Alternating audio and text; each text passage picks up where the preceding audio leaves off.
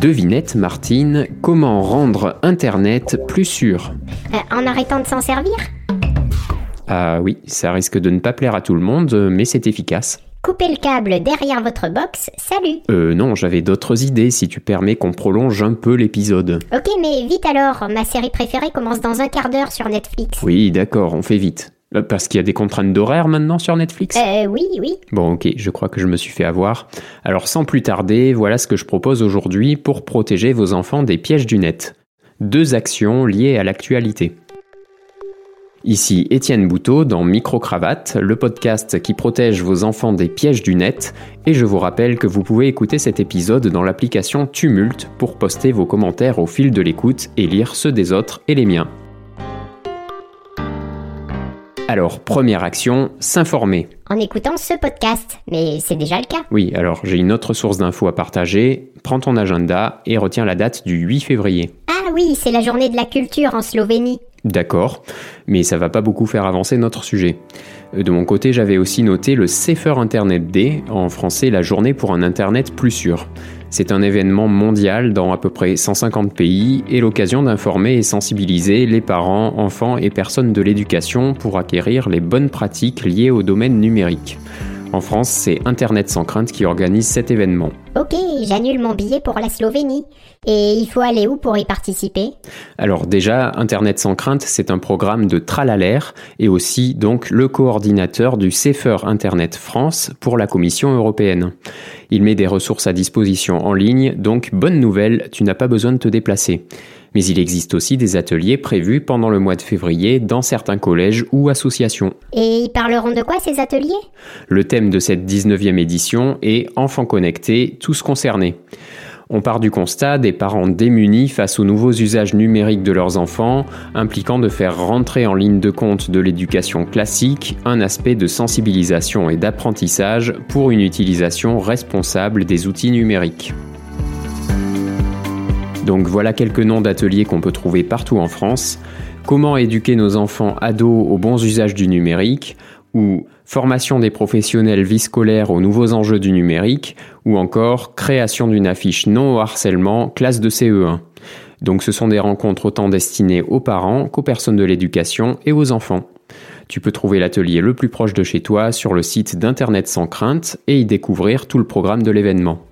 Et la journée est lancée par une webconférence la veille, le 7 février à 18h. C'est gratuit, mais il faut s'inscrire sur le site internetsanscrainte.fr slash SID. Fait Quoi, déjà? Bah oui, fallait juste donner mon adresse email. Bon, ok, alors tu as gagné du temps de cerveau pour parler de la suite. Oui, mais mon cerveau a rendez-vous avec ma série dans 12 minutes, hein. Oui, oui, oui, c'est ça, tu seras à l'heure. Le 18 janvier, une proposition de loi du 3 novembre 2021 a été adoptée à l'unanimité par l'Assemblée nationale. Tant mieux. Mais elle doit encore être validée au Sénat. Super. Plus précisément, puisque Martine n'a pas la volonté de me prêter voix forte, c'était une proposition de son petit nom que je cite, visant à encourager l'usage du contrôle parental sur certains équipements et services vendus en France et permettant d'accéder à Internet. Son auteur, Bruno Studer, reprend une comparaison du Premier ministre Dominique de Villepin en 2005 pour illustrer cette nécessité d'une meilleure sécurité. Et je cite De la même façon qu'on ne vend pas une voiture sans ceinture, on ne vend pas un appareil connecté sans contrôle parental. Et le député est parti de plusieurs constats.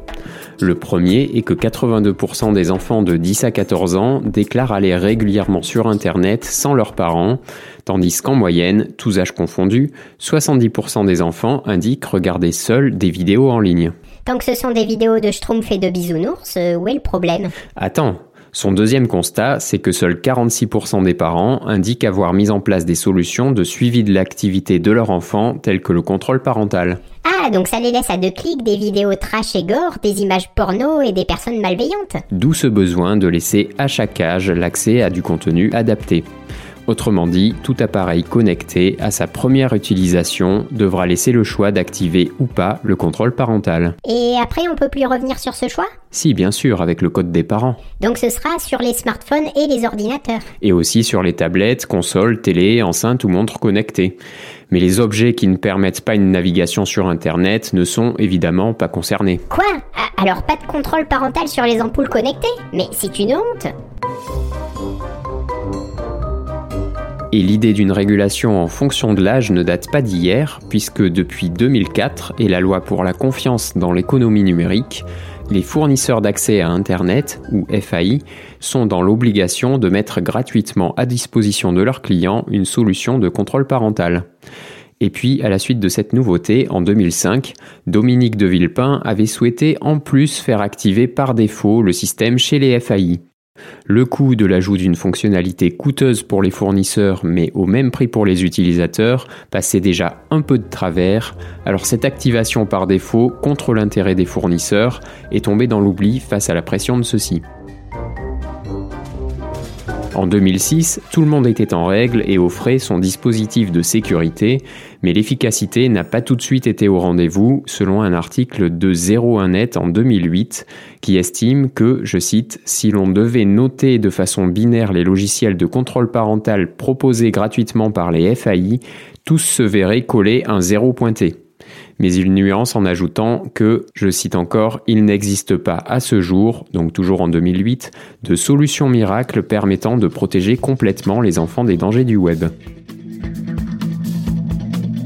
De son côté, l'association e-enfance était en charge d'évaluer les performances de filtrage des dispositifs de contrôle parental chaque trimestre.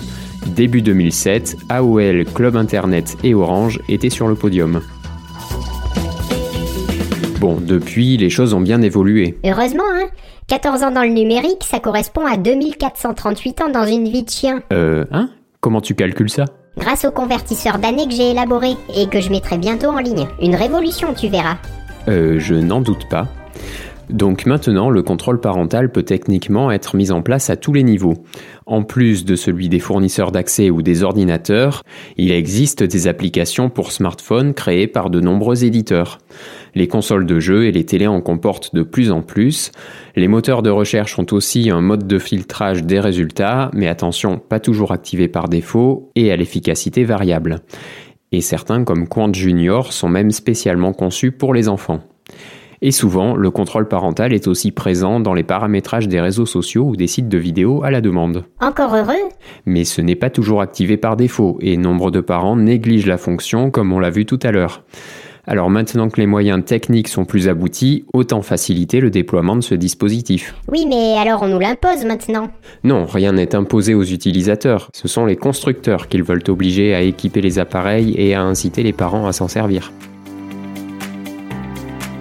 En 2017, la ministre Laurence Rossignol avait ressorti l'idée de 2005 du contrôle parental par défaut chez les fournisseurs d'accès. Et en 2019, Emmanuel Macron avait à nouveau envisagé cette évolution de l'obligation des FAI en l'étendant aux fabricants d'appareils connectés. Voici ce qu'il disait.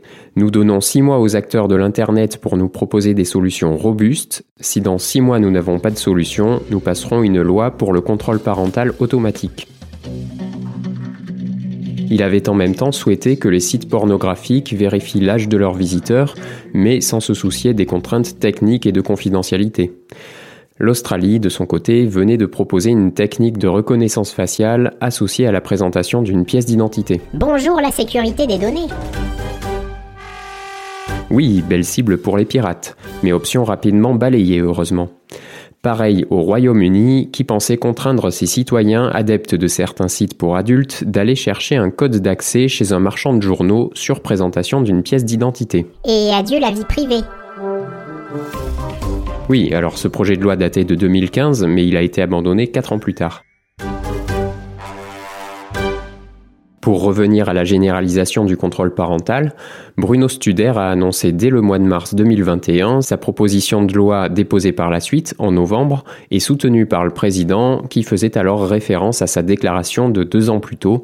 Celle-ci évoquait un dispositif activé par défaut mais a évolué en une incitation des parents à l'activer. Connaissant l'âge de plus en plus bas pour l'obtention du premier smartphone, moins de 10 ans en moyenne, et pour la première consultation de contenu sensible, cette loi a été accueillie à bras ouverts par l'Assemblée et par les acteurs de la protection de l'enfance. Et donc bientôt par le Sénat? Et donc bientôt, oui, en principe. Maintenant, activer le contrôle parental ne fait pas tout. Encore faut-il bien le configurer selon le profil et l'âge de l'enfant et l'éducation que souhaitent donner les parents. Est-ce qu'il faut surveiller les moindres faits et gestes de l'enfant ou ado sur son smartphone ou autre appareil Peut-on laisser le contrôle parental gérer de manière autonome son activité Une éducation au numérique est-elle nécessaire Ben oui. Oui, mais dans quelles proportions? Dans quelles conditions? Comment s'y prendre? Attends, et tu poses plein de questions mais t'y réponds pas. Ben non, ce sont autant de sujets qu'on traitera, mais plus tard, parce que tu as un épisode de ta série qui va bientôt commencer. Mais non, mais c'était une blague, je peux le lancer quand je veux. Oui, ben merci, j'avais compris. Allez, lance la conclusion. Protégez vos enfants des pièges du net. Oui, et rendez-vous sur micro-cravate.com pour plus d'informations. Salut Bon Martine, faut arrêter de me prendre pour un débutant. Mais arrête de te Non, mais du calme. de te prendre au sérieux. Moi, je me prends au sérieux. Et, et toi, et tes blagues nulles Non, voleurs.